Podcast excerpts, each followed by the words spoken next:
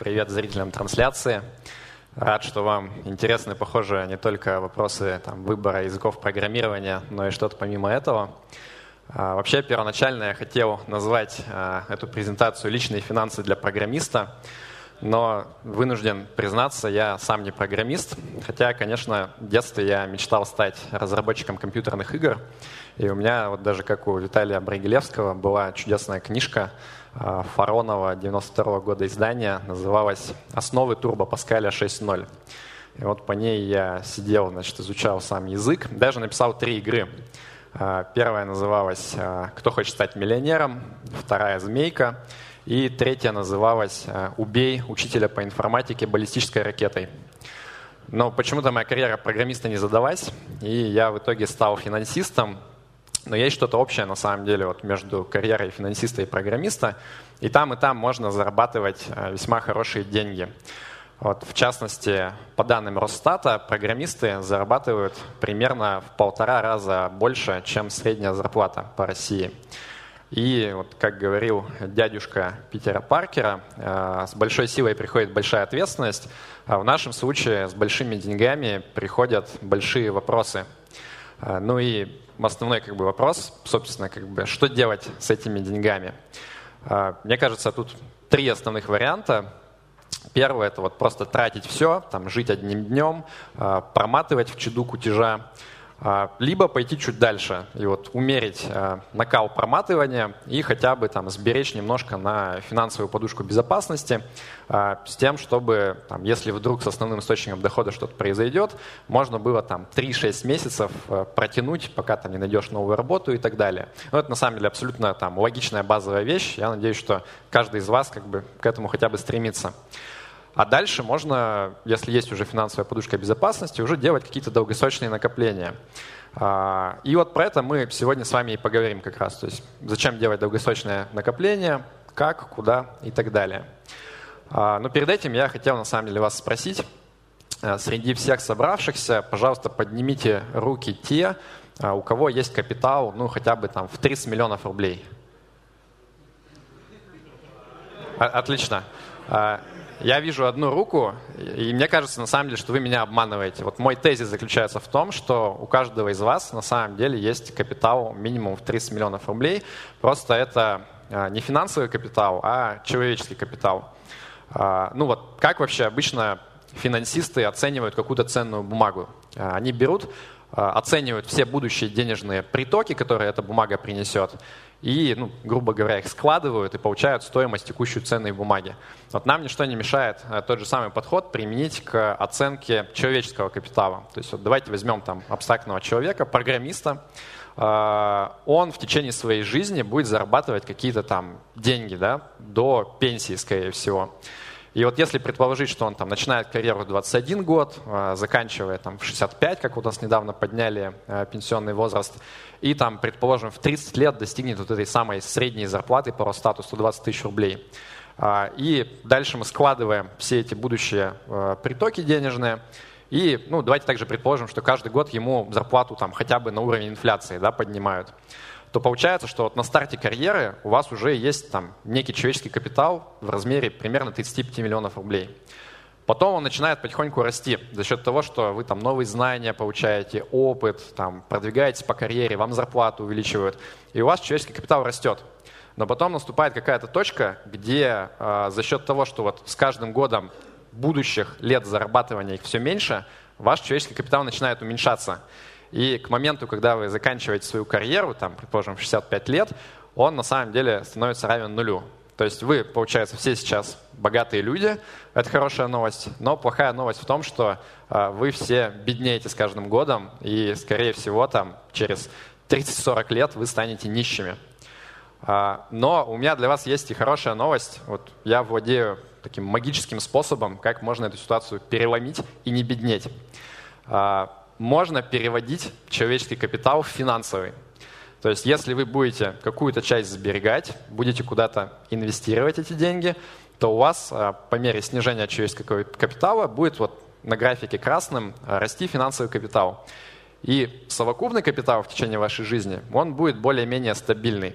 И когда вы там будете заканчивать свою профессиональную жизнь, вы, в принципе, беспроблемно сможете оставаться богатым человеком. Ну, а зачем это делать, да? То есть вот почему нельзя там, просто тратить все, да, окей, один раз живем, все отлично. А, обычно на это дают классический ответ, что вот нужно копить на пенсию. А, я вот здесь сделал следственный эксперимент, а, погуглил в поиске картинок и ввел на русском слово «пенсионер» и на английском retiree. То есть картинки абсолютно разные. А, русский пенсионер – это человек, который там всю жизнь надеялся, что государство о нем позаботится рано или поздно. И когда он выходит на пенсию, это обычно вот такая бабушка на лавочке в синей плащевке торгует укропом, потому что денег особо не хватает на жизнь. А зарубежный пенсионер – это такой хипстер седовласый, который там на последнюю модель айфона делает селфи где-то там за границей и так далее. И вот если вы хотите быть там скорее вот ближе к правой картинке, а не к левой, то вам по-хорошему нужно уже сейчас там как-то задумываться об этом, начинать откладывать, копить и так далее. Но, если честно, вот лично меня эта цель, она не так сильно вдохновляет. То есть это вот как-то прям совсем далеко, и я не хочу всю жизнь копить, думая вот там только о пенсии, что вот я когда-то закончу работать, буду там кутить и так далее. А, мне больше нравится другая концепция, она называется «fuck you money». А, то есть вот пока, вы, пока у вас нет какого-то существенного капитала, а, и вы полагаетесь на зарплату от текущей рабочей деятельности для того, чтобы покрывать свои потребности, вы в каком-то смысле привязаны к работодателю. Да? То есть вот вы вынуждены там, работать над тем проектом, а, который там, ему нужен, делать это так, как ему нравится, там, тогда, когда ему нравится, там, с 9 до 6, не знаю, и так далее. А в идеале э, было бы прикольно иметь какой-то независимый источник дохода, который вам позволит э, ну, чувствовать себя свободным и в любой момент там, любому, не знаю, боссу, который вам не нравится, и заставлять делать то, что вы не хотите, просто говорить «fuck you», я ухожу, я буду делать то, что мне нравится. То есть буду заниматься проектами, которые меня вдохновляют, буду там делать это с кем хочу, когда хочу, будучи там одетым, как хочу и так далее. И вот, вот это меня сильно вдохновляет. То есть я хочу быть реально финансово свободным для того, чтобы ну, вот просто работать над тем, что мне нравится. А, следующий вопрос – это, ну хорошо, как бы, а сколько денег нужно, чтобы стать финансово свободным? А, тут тоже есть классический ответ, а, так называемое правило 4% безопасного снятия. То есть он гласит, что а, если вы вкладываете свой капитал в диверсифицированный портфель ценных бумаг, там акции, облигации, то вы можете в среднем снимать 4% от первоначальной суммы, ну, естественно, с поправкой на инфляцию. Если вы так будете делать, то вы там ну, с 95% вероятности через 30 лет даже у вас сумма капитала будет все еще больше, чем сначала. То есть это, в принципе, такая вот практически э, вечный двигатель по зарабатыванию денег. А, ну и вот как пример, если, например, говорить про нашего там абстрактного среднестатистического программиста с зарплатой 120 тысяч рублей, если он хочет вот этот доход себе сделать пассивным от капитала, то легко посчитать. Мы сначала переводим как бы в годовой размер, то есть 120 умножаем на 12, потом делим на 4 сотых, чтобы опять же вот эти 4% посчитать. И получается, что нам нужно 36 миллионов рублей для того, чтобы иметь вот пассивный доход на остаток жизни всего лишь 120 тысяч рублей. Это довольно большая сумма, и она вот равна на самом деле тому, что мы смотрели на предыдущем слайде, ну, размеру человеческого капитала. И здесь главный инсайт в том, что вы, наверное, не сможете просто вот как бы откладывать в кубышку куда-то и накопить 36 миллионов рублей. Это очень сложно. Нужно деньги куда-то вкладывать для того, чтобы они приносили какой-то доход. И вот главный вопрос, а куда вкладывать? А, на данном слайде я привел а, примерную оценку долгосрочной а, реальной доходности по разным вариантам вложений – а тут как бы методологически можно много что оспорить, да, там я из разных мест брал данные и так далее, но вот примерный, э, примерное направление цифр, оно правильное. Но здесь нужно сделать два важных замечания.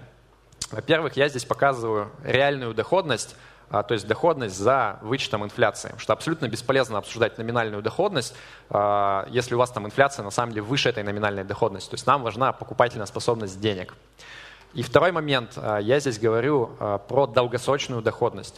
То есть если вот вам интересен вопрос, как у меня часто спрашивают, а, а куда мне вложить деньги на год, чтобы было надежно и доходность гораздо выше депозита, я не знаю ответа на этот вопрос. Вот если вам только это интересно, можете сейчас вставать уходить, как бы про это точно не будет. То есть каждый год доходность может быть разная, но вот за долгосрочный период она примерно должна стремиться к каким-то цифрам. Ну и давайте пойдем по порядку. То есть вот, предположим, вы говорите, хорошо, я знаю, что нужно сберегать, а, но вот эти все инвестиции, я ничего не понимаю, это вообще все лохотрон, я буду просто откладывать там под матрас рубли и вот ждать, когда я скоплю нужный капитал. А, но на самом деле, а, если вы как бы думаете, что вы в этом случае не инвестор, вы ошибаетесь. Вы все равно инвестируете, просто вы инвестируете в актив а, с гарантированно отрицательной доходностью реальной. То есть наличные рубли – это то, что будет там в среднем процентов 10 каждый год терять. И вот если рассматривать на 30 лет перспективу, то через 30 лет у вас там будет от 100 тысяч рублей останется 4 только в реальной покупательной способности. То есть вы таким образом точно никогда ничего не сможете накопить. Некоторые люди говорят, я буду действовать умнее, я куплю доллары, доллары это вот такая надежная валюта, они всегда будут в цене, все будет отлично. Тем более там 98 год, 2014, там все дико скакало, можно было заработать огромные деньги. Но на самом деле с долларом та же самая история, тоже как бы наличность, и на долгих периодах времени доллар тоже будет ну, терять свою покупательную способность. Поэтому это ну, ни в коем разе не вариант каких-то нормальных инвестиций.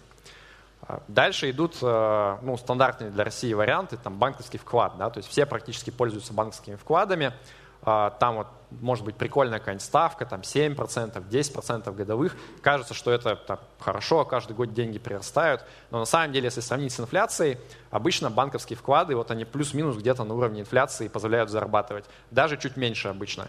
То есть, кладя деньги на банковский вклад, вы максимум, что можете, это сохранить покупательную способность, но ничего не заработать сверху. Еще есть люди, которые говорят, вот я вложу в золото, будет там, не знаю, апокалипсис, будет все рушиться, в ходу будут там крышечки от Кока-Колы и золото обязательно тоже. А, но с золотом ситуация тоже сложная, его как бы периодически дико колбасит, там, оно может за год очень сильно вырасти, очень сильно упасть потом, но в среднем вот на долгосрочных периодах золото примерно нулевую реальную доходность показывает. То есть, опять же, вы, возможно, сможете сохранить свои деньги, но абсолютно не факт, что вы сможете что-то заработать на золоте. И дальше идут уже варианты, которые, в принципе, позволяют там, на что-то надеяться в плане реальной доходности. То есть, во-первых, это недвижимость, а, тоже очень любимая в России – а, недвижимость обычно, опять же, вот на долгих-долгих промежутках времени а, сама по себе растет в цене со скоростью инфляции более-менее, и плюс еще вы можете ее сдавать в аренду и на этом еще зарабатывать дополнительно. Получается, там, по моим грубым прикидкам, ну, там, 3,5-3% реальной доходности. Но тут есть проблема. То есть, во-первых, это а, ну, не совсем уж пассивный доход, вам нужно этим заниматься. То есть нужно там искать арендаторов, что-то за ними ремонтировать, какие-то их проблемы решать и так далее. Это как бы ну, геморрой какой-то лишний. И плюс э, с недвижимостью достаточно сложно диверсифицироваться. То есть вот у вас будет там, не знаю, одна или две квартиры, что-нибудь случится с одной, и все, у вас там капитал, который вы копили полжизни, он пропал. Будет довольно грустно. Поэтому мне кажется, недвижимость тоже не оптимальный вариант. А вот следующие два пункта – это облигации и акции, то есть ценные бумаги, которые на фондовом рынке обращаются – на мой взгляд, это прямо топчик. То есть вот они, э, во-первых, имеют положительную реальную доходность, там облигации чуть меньше, акции чуть больше, и их достаточно просто покупать, просто диверсифицироваться. И вообще, вот если вы хотите стать богатым, то самое логичное, как бы, что нужно вкладывать в какой-то бизнес, да. То есть э, это не обязательно должен быть ваш личный бизнес. Вы можете вложиться как бы в чужой бизнес с помощью такого простого инструмента, как акции. И отдельно здесь вывел криптовалюту, потому что, мне кажется, на конференции айтишников точно не избежать э, вопроса, что делать с криптовалютой. А, ну, мой ответ здесь простой. А, если вам кто-то говорит, что вот там вкладываете все деньги в криптовалюту, это прям гарантированный способ разбогатеть, то этот человек, он либо ну, как бы сам заблуждается, да, либо он вас обманывает, потому что никто не знает, сколько должна стоить там, какая бы то ни была криптовалюта и что с ней будет там, через 10-20 лет. Вообще никто. То есть э, можете вкладывать без проблем, но только те суммы, которые вы точно готовы потерять, и это не какие-то там накопления всей вашей жизни, да, это просто, мне кажется, очень недальновидный вариант. Окей, идем дальше. Вот если с предыдущего слайда такой очевидный вывод, что мы там посмотрели статистику, видим, что акции это просто самый доходный вариант. Вопрос, почему так мало людей в них вкладываются, там, тем более в России – на этом графике я показал лучшую и худшую а, средневзвешенную реальную доходность акций годовую в зависимости от периода времени, в который вы инвестируете в рынок акций. И вот если брать один год только, то видно, что вы вполне можете там в полтора раза больше да, заработать, пусть 50%, но вы можете и половину своего состояния за год потерять. Это звучит просто ужасно. То есть я вот копил, там, не знаю, 10 лет своей карьеры большие деньги, вложил их в акции, и я за год потерял половину. Просто ужасно. Не хочу так. И многие люди так и думают. Но парадоксально, вот чем дольше вы период рассматриваете, тем сложнее потерять деньги на вложениях в акции. Если вот брать уже там, не знаю, лет 20-30, то э, самый худший вариант – вы будете получать положительную реальную доходность. То есть на длительном промежутке времени акции, на самом деле, они практически всегда гарантированно вам дают какой-то хороший доход. Более того, если вот сравнивать уже э, консервативный вариант, это облигации и рискованный так называемый вариант акции, и также посмотреть вот э, в какие периоды времени что работает лучше, то на промежутках времени там 10, 20 и 30 лет э, акции гарантированно обгоняют облигации. Ну, я уж не говорю даже про депозиты, то есть депозиты там вообще где-то вдалеке. Получается, что если у вас, как у инвестора долгосрочного, взгляд вот куда-то далеко, и вы продолжаете складывать деньги там, на депозиты или на какие-то, не знаю, бумаги с фиксированной доходностью, которыми являются облигации, то вы гарантированно делаете какую-то глупость. То есть вот сложно представить вариант, где эта стратегия, она реально там, на горизонте 20 лет какой-то даст хороший результат. А, где-то здесь вы должны уже сказать, там, Павел, отлично, ты нас убедил, акции наше все, мы готовы там откладывать возьми наши деньги, вложи их куда-то в хорошее место. Мы не разбираемся в инвестициях, просто возьми деньги и вот сделай то, что ты умеешь. Если бы я был э, представителем индустрии да, финансовой российской, я бы сказал, без проблем, ребята, вот там есть какой-то хороший паевый инвестиционный фонд или там, не знаю, доверительное управление, э, инвестиционное страхование жизни, несите мне деньги, я вам сделаю хорошо. Но э, я на самом деле... Так, что-то у меня отпало, по-моему, куда-то. Секундочку. Все, отлично. Я, на самом деле, обычный парень, честный, поэтому я так делать не буду. А, почему? Потому что, на мой взгляд, это очень плохая идея – доверять а, управление своим капиталом другим людям. А, это действительно хороший способ разбогатеть, но разбогатеете не вы, а вот те ребята, кому вы отдадите свой капитал. Здесь есть хорошая история про то, что там книга есть Фреда Шведа, и он описывает такую байку, что вот один раз, значит, э, приехал какой-то гость в Нью-Йорк, его повели на Уолл-стрит показывать вот э, Financial District, значит, самый крутой в мире. Ему говорят, здесь просто волшебные возможности для тебя. Любой человек может вложиться в ценные бумаги и разбогатеть. Вон, видишь, вот там залив, и там, значит, яхты банкиров и брокеров просто роскошные качаются на волнах. Он посмотрел и сказал, так, я не понял, а где тогда яхты их клиентов? А яхт их клиентов не было, потому что богатели почему-то только банкиры и брокеры. И в России, в текущей финансовой индустрии, та же самая ситуация. То есть, если вы надеетесь, что вот вы найдете кого-то, кто вам сделает хорошо, а вы вникать не будете, это, к сожалению, работать не будет. Почему? Потому что э, вот все эти люди, да, которые хотят вам помочь сделать правильный финансовый выбор, они будут с вас брать э, за свою неоценимую помощь какие-то, э, какое-то вознаграждение. Да? Вот тот же самый паевой инвестиционный фонд, он в среднем там, в России берет от 4 до 6 процентов годовых. И на самом деле, даже если вы попробуете в рекламных материалах найти эту информацию про комиссию, вам будет очень сложно. Она где-то там на 158 странице мелким шрифтом. И если вы спросите, как бы, а, блин, ну вот 5% в год это очень много, вам скажут, ну нет, это немного. Посмотрите, вот у нас э, в этом же рекламном буклете вот этот фонд вырос на 100% за два года. Там 5% это какая-то ерунда по сравнению с этим. Ну понятно, что если фонд э, показывают в рекламном буклете, конечно, это тот фонд, который вырос больше всего. Вот. Но если вспомнить предыдущий слайд про то, что э, среднегодовая долгосрочная доходность рынка акций составляет 5% годовых, то становится понятно, что вкладываясь в ПИФ, вы, по сути, как бы вот просто ну, за счет своих денег кормите каких-то других людей на комиссиях. Сами вы ничего особо не зарабатываете в реальной доходности. Там чуть лучше может быть ситуация с инвестиционным страхованием жизни, с доверительным управлением, но везде это прям большие суммы. То есть там 2-3% э, комиссий э, в год – это больше половины вашей доходности ожидаемой, по сути. Поэтому вот это не вариант. Но вы можете сказать, хорошо, да, они берут много денег, но зато там сидят умные ребята в костюмах, они там образование профильное какое-то получали. Они, наверное, хорошо знают, куда вкладывать. То есть вот они вложат в какие-то хорошие акции, и я получу доходность гораздо выше, чем если бы я там, не знаю, сам выбирал. А, это на самом деле тоже иллюзия, а, потому что огромное количество исследований показывает, что э, вот эти вот активные управляющие фондами, они показывают результат не лучше случайного.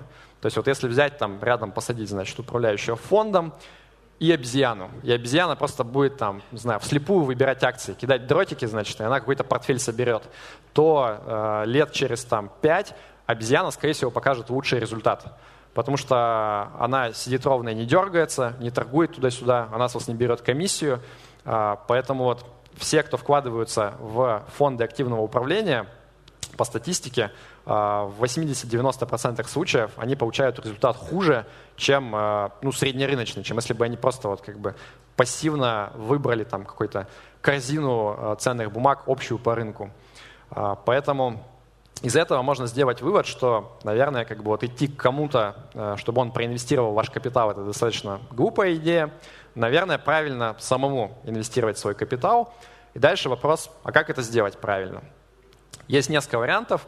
Когда вы начинаете интересоваться этой темой, э, первое, что обычно на вас выскакивает, это реклама торговли на Форекс, что вот там заходите к нам, мы вас научим. Даже там многие говорят, что вот вы внесите там, не знаю, тысячу рублей на депозит, и мы вам его удвоим. А, и это сразу намекает на то, что они не собираются вам эти деньги возвращать. То есть вот сам принцип а, торговли на Форексе – это, по сути, как рулетка в казино, только там шансы еще хуже. То есть вы играете все время вот с а, крупье, который практически точно все ваши деньги заберет. Есть там тоже статистика про то, что каждый квартал более 70% форекс-трейдеров терпят убытки. То есть они не то чтобы получают доходность хуже среднерыночной, они просто тупо терпят убытки. И Форекс вообще не трогайте даже пятиметровой палкой, это точно разводка какая-то. А, дальше человек может сказать, ну хорошо, я не буду вот торговать на Форексе, да, вот этими там валютными парами, я буду торговать акциями. А, я буду заниматься ежедневным трейдингом. Опять же, куча различных там курсов есть на эту тему, как вот использовать технический анализ, чтобы каждый день как-то там вот, они что делают, берут, значит, строят график движения цены на акцию и начинают там гадать, значит, вот здесь я вижу какую-то фигуру, голова и плечи, значит, акция дальше пойдет вниз. И это как бы, ну, на самом деле Э, похоже на астрологию какую-то. То есть вот люди сидят, угадывают, они там в половину времени угадывают, в половину времени не угадывают, и им кажется, что это как-то работает. На самом деле в среднем нет. То есть тоже есть исследования про то, что э, там меньше 1% вот этих трейдеров ежедневных, они получают э, доход выше рынка. Все остальные просто как бы там гоняют деньги туда-сюда и в итоге оказываются в дураках. Можно пойти дальше. То есть, ладно, бог с ним с ежедневным трейдингом. Вот есть такие хорошие ребята, как там Уоррен Баффет, они, значит, что делают? Садятся, анализируют там 100 компаний, их отчетность, выбирают самые лучшие, инвестируют в них и там, вот, значит, на долгосрочный срок, там, на десятилетие получают вот эту отличную доходность. И это действительно так. То есть Баффет — это крутой чувак, а, он действительно получает очень хорошую доходность, очень долгий срок. Но проблема в том, что вы не Баффет. То есть как бы Баффет — это уникум, а таких, как он, почему-то вот не появляется много. И вот вообще задумайтесь, то есть если с предыдущего слайда мы видели, что все вот эти вот профессиональные управляющие, да, которые там с очень крутым образованием, очень умные, они почему-то не могут обыграть обезьяну. Почему вы думаете, что вы круче них? То есть что вас отличает? Там, вы сильно умнее или вы там в финансах лучше разбираетесь? Ну, это очень наивно думать, что вот как бы свет на вас клином сошелся, и вы еще тем более будете от основной работы свои усилия отвлекать, да, то есть вы не будете там зарабатывать как программист, вы будете сидеть по вечерам, что-то там пытаться проанализировать. Мне кажется, это довольно глупая затея, и мы приходим к тому, что самое умное, что вы можете сделать, это не бороться вот с той слепой обезьяной, а просто стать ей. То есть слепая обезьяна, которая случайно там выбирает, э, покупает рынок акций, это должен быть ваш ориентир.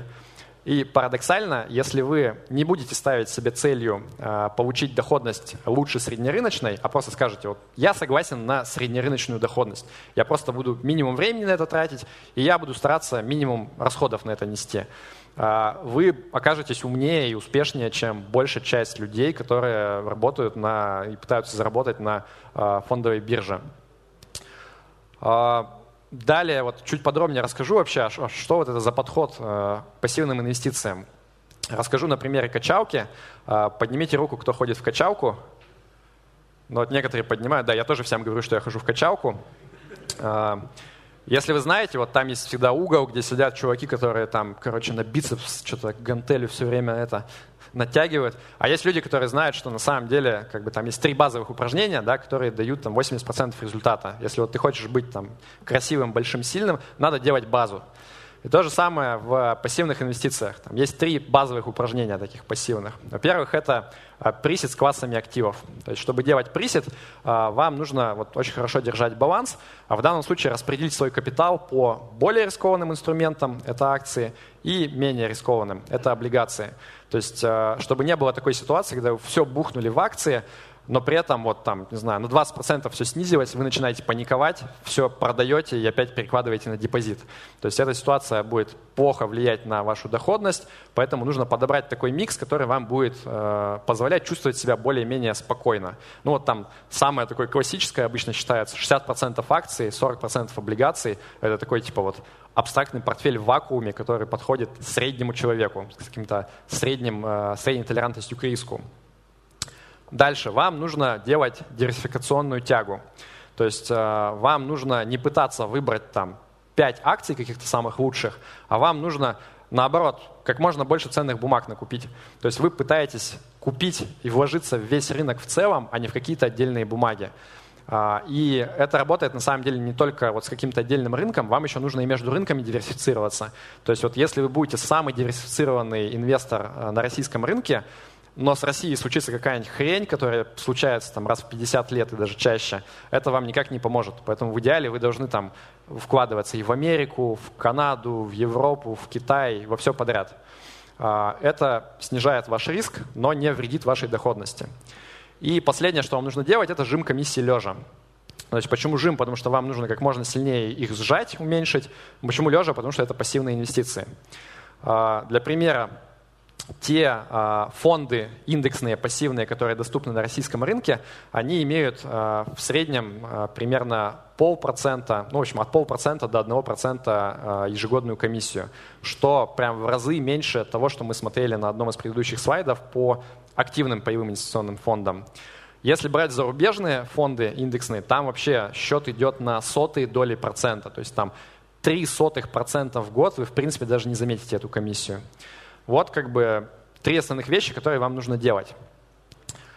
Дальше есть какие-то, ну, уже такие технические нюансы, то есть нужно выбрать брокера. Тут все просто. Вам нужно, во-первых, чтобы он был надежный, чтобы входил там, не знаю, в топ-10 или был там э, каким-нибудь госбанком, который точно не обанкротится, потому что, ну, по идее, даже если брокер банкротится, с вашими деньгами ничего не должно произойти. Они вложены в акции, и просто как бы ваши акции, они перейдут к другому брокеру. Но в России все не как у людей происходит. В России были случаи, когда брокер там какие-то махинации осуществлял, ну, естественно, это какие-то маленькие совсем там шарашкины брокеры, и в итоге брокер э, терпел банкротство, и ценные бумаги клиенты тоже теряли. Но если вы вкладываетесь в большого надежного брокера, там такие как, не знаю, Открытие, Финам, Сбербанк и так далее, вам это не грозит, можете не беспокоиться. А второе, нужно следить, чтобы были низкие комиссии, то есть вот есть один популярный молодежный банк slash брокер, который очень удобно позволяет торговать за 0,3% от каждой сделки. Это очень много должно быть примерно раз в 10 меньше. То есть там 3 сотых или 6 сотых процента, это уже нормально.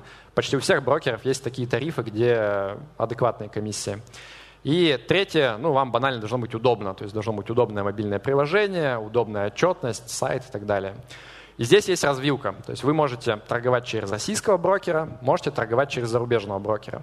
С российским брокером тут как бы основной плюс в том, что это удобно. То есть вы быстро можете там по электронке заключить э, договор, э, вам с вами будут общаться на русском языке, все объяснять. Но есть минус. На российском рынке комиссии вот этих фондов, которые обращаются индексных, они гораздо выше, как мы видели, чем за рубежом. А чтобы через российского брокера купить эти фонды, вам нужно доказать, что вы квалифицированный инвестор.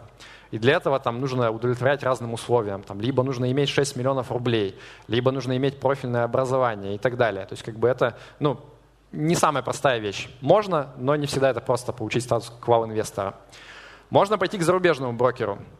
Там будут низкие комиссии по ETF – а, у многих стран есть еще страховка от банкротства. Например, в США, если брокер банкротится, а, ваши средства там на полмиллиона долларов застрахованы. То есть вы там точно ничего не потеряете. А, у них обычно чуть выше порог входа в плане там, комиссии и минимальной суммы вложений. И плюс есть еще недостаток, связанный с тем, что ну, нужно платить налоги самому. То есть российский брокер с вас будет полностью все рассчитывать, удерживать. Если вы через зарубежного работаете, вам придется раз в год э, подавать декларацию, там, общаться, не знаю, где вы прописаны, с какой-нибудь рязанской налоговой, объяснять им, что нет, э, зарубежный брокер не может дать справку с синей печатью, потому что вот они не знают, что это такое. Э, и это может быть мучительно довольно-таки. У меня там весь позапрошлый год прошел вот в таких дебатах. Я скорее проиграл, чем выиграл. А, но зато у российского брокера есть один большой плюс. Перед тем, как я про него расскажу, а, ответьте на вопрос, поднимите руку. Вот представьте значит, ситуацию, да, что вы получили зарплату, идете домой, но тут у вас из кармана выпало там, 1050 рублей на пол, на землю. Поднимите руку те, кто нагнутся и поднимут эти деньги. Ну, окей, да, почти все подняли. А теперь поднимите руку те, у кого есть индивидуальный инвестиционный счет. Отлично. Ну, процентов в 7, мне кажется, от присутствующих в зале. Вы должны понимать, что эти два вопроса, они вообще абсолютно про одно и то же. То есть если вы ответили на первый вопрос «да», вы должны были на второй вопрос тоже ответить «да». Потому что, по сути, индивидуальный инвестиционный счет – это такой механизм, которым государство вас поощряет заниматься инвестициями. То есть оно говорит, вот если ты откроешь этот счет и, например, э, в год внесешь туда 400 тысяч рублей, то я вам, как государство, верну 13% тех налогов, которые я раньше с вас удержала. То есть, вкладывая ежегодно 400 тысяч рублей, вы обратно получаете каждый год 52 тысячи рублей. И это ну, просто бесплатные деньги. То есть, у вас их сначала отняли через налоги, вы можете их обратно забрать, и если вы этого каждый год не делаете, эти деньги просто сгорают. Я не знаю ни одной причины, почему человек не захотел бы взять вот эти бесплатные 52 тысячи рублей. Поэтому если вы единственное, что запомните из этой лекции, запомните, что нужно открыть ИИС и каждый день туда класть, там, каждый, каждый год туда класть как можно больше денег, но не больше 400 тысяч. Это прям Обязательно надо делать. Единственная загвоздка там в том, что две на самом деле загвоздки. То есть, во-первых, у вас должен быть доход, облагаемый НДФЛ под 13%. То есть, если вы какой-нибудь ИПшник и там из-за рубежа, из Гугла получаете зарплату, это для вас не сработает. То есть, должен быть именно вот 13% налог. И второе, те деньги, которые вы туда кладете, их нельзя забирать в течение трех лет, иначе ну, вас заставят налог вернуть обратно. Но здесь есть лазейка, а, срок трехлетний идет отсчет не от момента, когда вы положили деньги, а от момента, когда вы заключили договор. То есть вы, например, можете прямо сейчас заключить договор, даже ничего не класть, спустя три года положить деньги, и вы сможете там при желании практически сразу разорвать договор и ничего не потеряете. Вот такая штука. Идем дальше. Значит, э, этого слайда в первоначальной презентации не было. А, организаторы AppsConf сказали, значит, Павел, ты обязательно должен сделать так, чтобы люди точно знали, во что им вкладываться. Они должны выйти и прямо знать, что вот я пойду сейчас к брокеру и куплю вот эти бумаги. Я сказал, вы сошли с ума. Этого невозможно сделать за полчаса людям дать какие-то готовые ответы, это, это вредно. Но потом подумал и решил, бог с ним, я сделаю такой слайд. Но это не рекомендация, это просто вот пример. Да? То есть вот как мог бы выглядеть простейший пассивный портфель из минимума фондов и на какие результаты с помощью него можно было бы рассчитывать. То есть в этом портфеле а, всего три фонда. Это на 30% акции всего рынка США, на 30% акции всего мира, кроме США, и оставшиеся 40% это там, сверхнадежные государственные облигации США. И вот если сделать такой э, портфель из вот этих фондов, которые здесь указаны в скобочках, э, у вас будет ежегодная комиссия с этих фондов всего лишь 0,06%, практически ноль. А за 30 лет, с 1989 по 2018 год, за вычетом инфляции, вы бы заработали каждый год 4,5% реальной доходности. Кажется, что это ну, как бы не сильно много, и может быть это действительно не сильно много, но это похоже на ту доходность, которую мы с вами обсуждали в начале доклада, и за 30 лет ваш капитал вырос бы почти в 4 раза. При этом, а, если вы не заметили, вот в этом периоде лежит два ужаснейших финансовых кризиса. То есть, во-первых, вот после 2000 года, видите, такой спад идет, это крах доткомов, когда там просто в разы падала стоимость акций на американском рынке, все рвали на себе волосы. С 2008 года еще хуже. Это так называемая там, величайшая депрессия, когда тоже что творилось на рынках, люди там выпрыгивали из окон и думали, что все, конец света. Но на графике за 30 лет как бы все выглядит достаточно гладенько, да, то есть как-то все росло все время и так далее. И вот в этом сила долгосрочных пассивных инвестиций. То есть вам не нужно там быть мега умным, вам не нужно быть, э, не знаю, как-то предвидеть, когда там, значит, будет кризис, когда не будет. Вы можете просто положить в простейший портфель, и за 30 лет все будет нормально. Не очень круто, но просто нормально. Гораздо лучше, чем если вы этого не сделаете. А, но здесь я тоже должен признаться, а, на самом деле, а, вот если бы мне сказали, значит, куда бы ты вложил деньги на 30 лет и не трогал бы, я бы, наверное, выбрал что-то подобное, как на этом слайде. Но если честно, сейчас мои вложения, они достаточно консервативные. То есть у меня там очень мало акций, очень много облигаций. Почему? Потому что был такой Нобелевский лауреат Роберт Шиллер, и он э, в свое время придумал, что вот можно попробовать оценить э, пере- или недооцененность всего рынка акций. Он, естественно, исследовал США, и он сказал, давайте просто посмотрим текущую цену акций и сравним ее с средней прибылью э, компании за последние 10 лет с поправкой на инфляцию. Соответственно, если этот показатель он высокий, то, видимо, рынок переоценен, потому что очень много стоит вот эта зарабатываемая прибыль. Если показатель низкий, ну, значит, видимо, наоборот, рынок недооценен, видимо, он имеет хороший потенциал к росту. И когда проверили на реальной статистике, получилось, что действительно вот эта зависимость, она прослеживается. То есть, видите, тут вот эта вот корреляция, она как, как будто вот эта обезьяна мазнула кистью наискосок. То есть слева, а, где показатель кейп был низкий, высокая ожидаемая доходность за ближайшие 10 лет наблюдалась. И наоборот, в правой части графика, там, где э, доходность ну, как бы низкая и ближе к отрицательной, там был высокий показатель кейп. И вот если взять э, текущую ситуацию по американскому рынку акций, то текущий показатель кейп, он примерно 29,5 составляет. И выше этой цифры э, за всю историю наблюдений было два раза только. То есть один раз в 29 году, после чего произошла Великая депрессия, и акции упали на 80% примерно. И э, в другой раз, вот там в 97-99 году, крах доткомов последовал после этого, про что я рассказывал, акции тоже упали там процентов на 50. Э, это на самом деле тема очень дискуссионная. Э, вообще как бы по науке считается, что люди не могут предсказывать э, движение э, рынка акций, и я в это верю. То есть я думаю, что э, вполне вероятно, что я ошибаюсь, да, я вот сейчас просижу на своих деньгах в облигациях, пройдет несколько лет, и рынок не упадет, я окажусь в дураках, я просто как бы упущу возможность заработать. А, но с другой стороны, мне все-таки немножко страшновато, если честно. И надо понимать, что я сейчас не прогнозирую, да я не говорю, что, ребята, вот обязательно в следующем году будет э, падение рынка акций. Нет, э, я не знаю вообще, будет ли оно через год, через два или через три. Мне просто кажется, что вероятность чуть выше. И я, как честный человек, как бы вынужден вам рассказать, что вот я сейчас не вложился полностью в акции. Но если это произойдет, я планирую там прям все деньги бухнуть, заработанные за 10 лет, э, вот какой-то широкий фонд э, акций, и просто сидеть там следующие 10-15 лет, вообще ничего не делать. То есть максимально пассивно подойти к управлению своим капиталом. Ну и напоследок, хотел вам предложить э, представить такую вещь. То есть вот есть такой известный фильм, да, где Джон Коннор посылает в прошлое Терминатора, чтобы ну, спасти там его, помочь ему какие-то проблемы решить и так далее. Я вам предлагаю представить, что вот через 20 лет самого себя а, но вы уже такой, значит, э, человек с финансовой безопасностью. У вас там полные карманы fuck you money, пассивный доход, можете делать все, что хотите. И вам нужно послать кого-то на 20 лет назад и дать совет вашему сегодняшнему «я», что нужно делать. И вот моя версия этих советов. То есть пять пунктов. Во-первых, откройте индивидуальный инвестиционный счет у надежного брокера с низкими комиссиями. Это прямо easy money.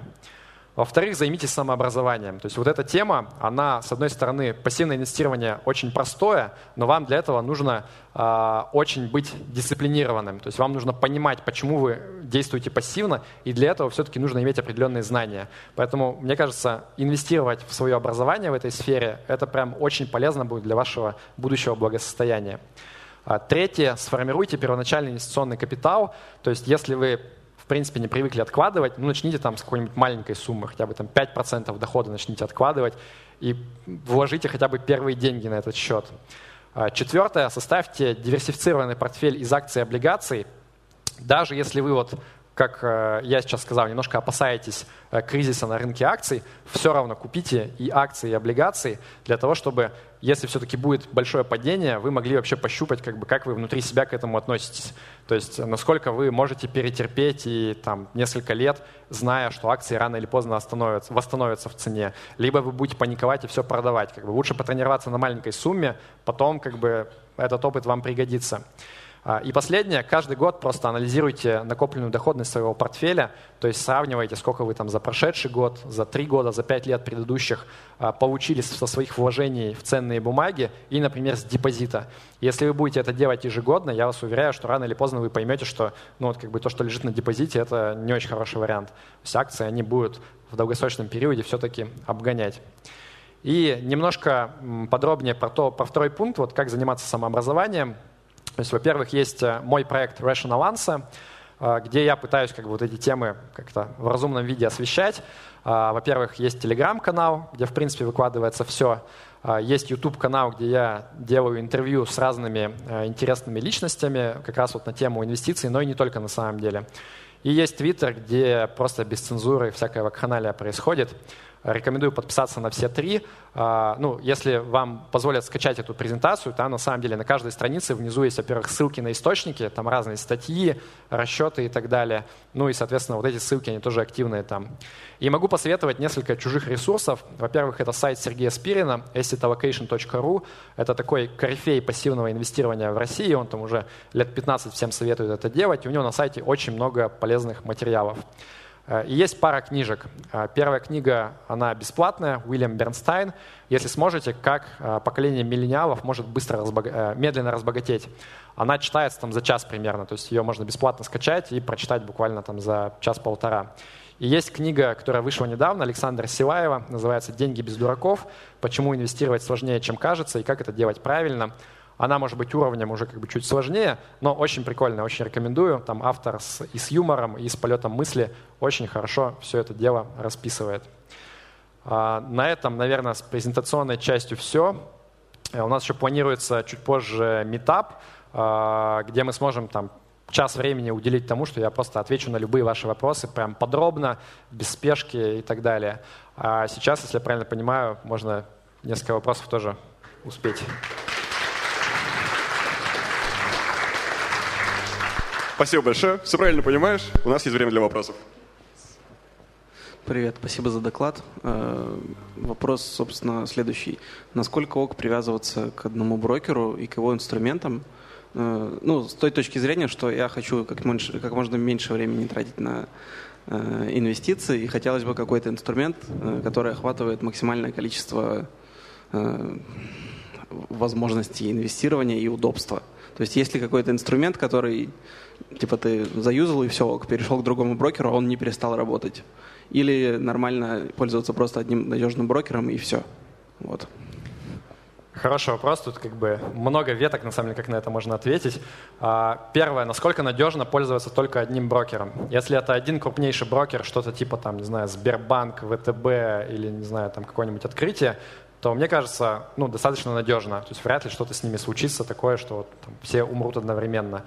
А, но по мере того, как твой капитал копится, да, вот если ты там управляешь, не знаю, двумя миллионами рублей, ты такой, ну ладно, один брокер нормально. Но когда у тебя становится денег кратно больше, и ты понимаешь, что ты там предыдущие 15 лет копил эту сумму, ты становишься параноиком. И мне кажется, быть параноиком для инвестора это достаточно неплохо. То есть э, с определенных э, размеров капитала открыть у двух брокеров счета – это, в общем-то, не самая глупая идея. Или там я, например, у меня несколько счетов, и вот там есть зарубежный счет, есть российский брокер, и я себя чувствую достаточно хорошо. То есть мне приятно, что там даже в самом крайнем случае апокалипсиса, наверное, с моими деньгами все-таки хотя бы с частью что-то будет нормально. Э, я понял, но у меня вопрос был, видимо, не уточнил, больше в сторону инструментария. То есть, сейчас объясню, типа, э, не хочу вести Excel, хочу, чтобы была удобная хреновина, в которой я вижу все, что происходит с моим капиталом. Вот. Окей, ну удобная хреновина, скорее всего, будет у конкретного брокера. Хреновина, которая совместит все твои счета у разных брокеров, наверное, вот прям готового простейшего решения такого нету. А, на самом деле за рубежом очень популярны так называемые робо-адвайзеры, когда ты а, заводишь а, ну, там, на сайте аккаунт просто, отвечаешь на пару вопросов, и он все делает за тебя. Ты просто закидываешь туда кэш, а робот сам за тебя все покупает, там тебя успокаивает. И это очень крутая тема, а, но в России, к сожалению, в России тоже есть эти робо-адвайзеры, но они заряжают там примерно 1% годовых комиссий. Это, на мой взгляд, дороговато. И вот когда они станут, как и за рубежом, там брать, не знаю, там 0,2-0,3%, я бы, наверное, рекомендовал вот такие робо-адвайзеры. Спасибо, Павел, за доклад. Очень круто. Ну, как говорил, не просто так э, пришел на Обсконф, в том числе из-за тебя. Спасибо. Э, подскажи, вот э, на один вопрос уже ответили по поводу диверсификации брокеров. То есть у тебя есть и зарубежные, и российские брокеры, да? Да. А можешь какие-то конкретно привести, потому что мы все ленивые, особенно вот в плане денег, мы их как бы зарабатываем, а куда-то инвестировать, ну, не хотим там сильно разбираться. Э, ты же все равно гуглил, изучал, у кого там меньше процентов и все такое. Может, тоже дашь какие-то советы или ты прям боишься там посоветовать конкретных брокеров? А, ну, я не то чтобы боюсь. А, по российским брокерам, к сожалению, у меня ответа нету. То есть у меня вот нет брокера, который меня устраивает абсолютно всем, кого я могу рекомендовать. У них у всех есть плюсы и минусы.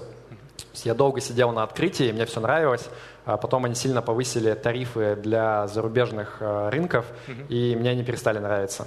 Но я могу посоветовать зарубежного брокера, там абсолютно простой ответ. Interactive Brokers, они просто лучшие, у них там отличный интерфейс, мега дешевые комиссии, отличная поддержка, они все время еще снижают комиссии, начинают там платить тебе за остатки кэша на счете. То есть Interactive Brokers, как зарубежного брокера, вот точно могу рекомендовать, это топчик.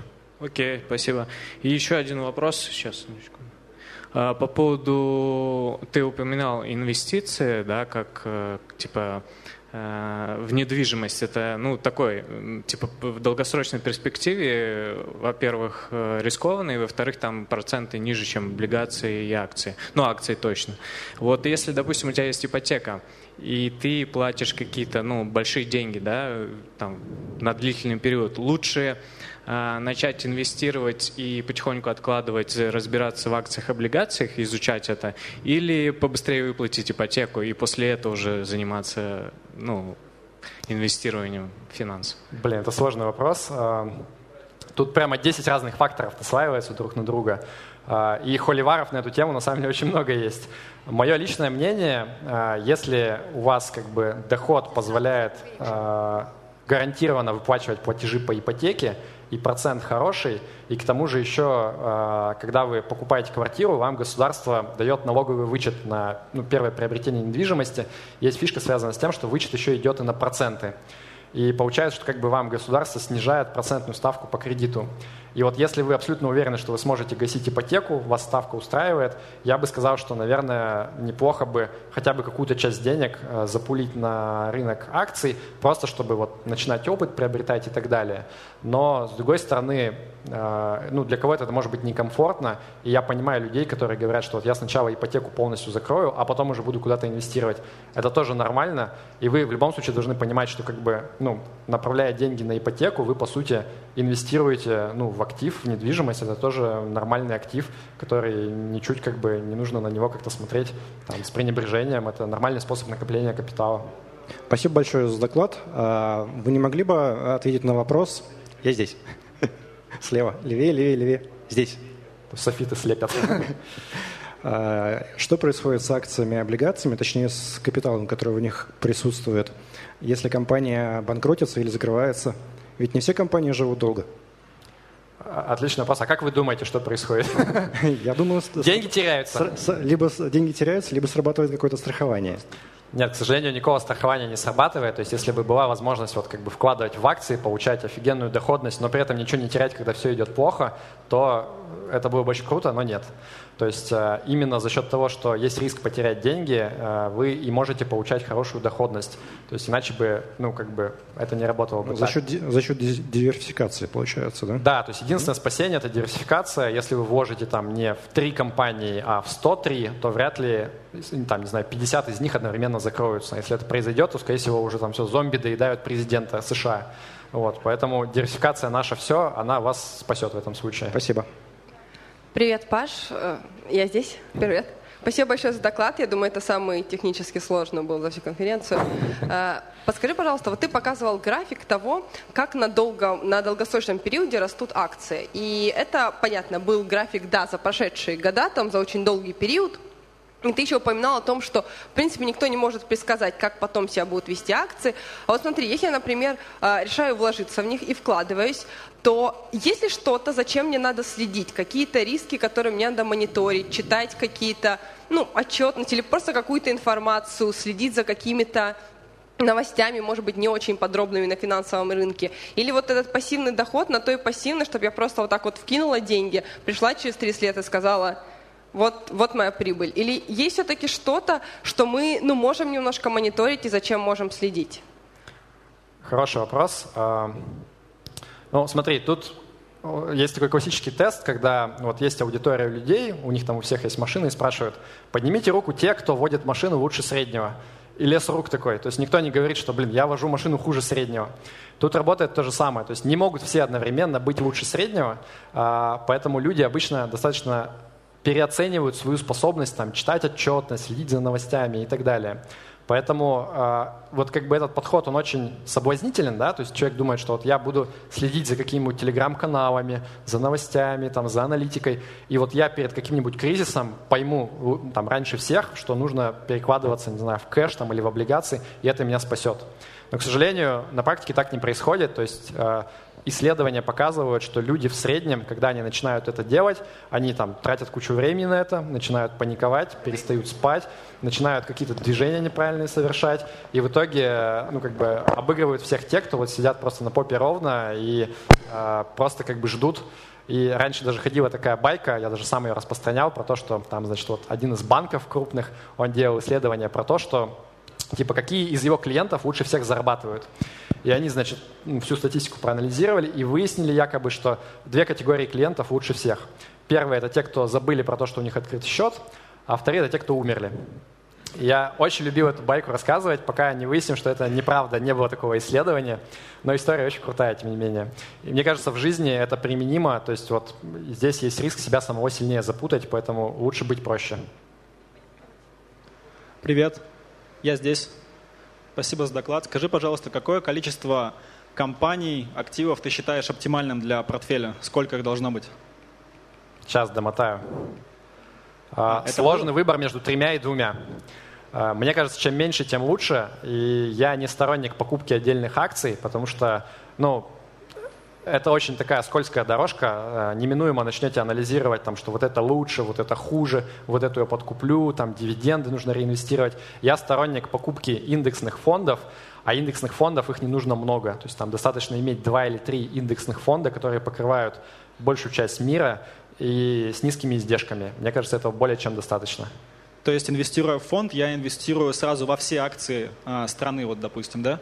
Ну, там есть нюансы, то есть, например, там э, американские фонды чаще всего это Standard Poor's 500 индекс, то есть там 500 самых крупных компаний, а всего обращается там, ну, на вскидку 1004, наверное, компаний. Э, но, тем не менее, вот вкладываясь в 500 самых крупных, вы покрываете там 85-90% всего рынка, этого более чем достаточно. Я понял, спасибо. И у нас последний вопрос. Дальнейшее обсуждение предлагаю увести в метапную, где можно в более тесной обстановке все обсудить. Привет, спасибо за доклад. Прозвучало слово, конечно, но не развилось. Вообще у долгосрочных инвестиций есть один фатальный недостаток, да, то есть можно умереть за 30 лет. И, собственно, вопрос такой, как обстоят дела вот с тем, чтобы это все не пропало, да, особенно в случае зарубежных брокеров, то есть как надо подготовиться к тому, чтобы хотя бы ну, там, детям осталось это все? Это отдельный вопрос, такой достаточно технический на самом деле. С теми же самыми вложениями в Interactive Brokers есть нюанс. То есть там, начиная с определенной суммы, э, на память не вспомню, но, по-моему, 1050 долларов, э, если ты умираешь, то либо ты там оставил записульку под половичком с паролем, и твоя там, не знаю, жена или дети, значит, переводят э, тихой сапой деньги обратно, либо тебе приходится вступать в наследование, и они с тебя дерут какой-то дикий налог. Но этого можно избежать, если там вкладываться не в американские бумаги, а, например, в европейские. Но я сейчас как бы все нюансы не раскрою, наверное, в коротком ответе. Я думаю, самый правильный ответ, если сумма большая и эта проблема реально беспокоит, нужно просто идти к налоговому юристу хорошему, который вот как бы российский и который вот шарит в э, законодательстве той страны, где у вас деньги лежат. И слушать их, то есть не надо слушать там кого-то в интернете или непонятных людей на конференциях. Они могут наврать. И поблагодарим еще раз спикера. Спасибо. От лица Абсконфа, Онтика и организаторов мы благодарим тебя сертификатом, зонтиком. Спасибо. Э, и у нас увлекательнейшая часть. Ты выбираешь лучший вопрос, который тебе больше всего понравился. Мы за это дарим книжку и апскоины, на которые вы можете купить разного мерча. Отлично. Я разрываюсь вот между товарищем, который сказал, что он ради меня купил билет, но это будет слишком очевидно. Вот мне понравился вопрос про то, нужно ли читать новости или нет, э, и как бы как себя вести в этом отношении. Я понял. Ася?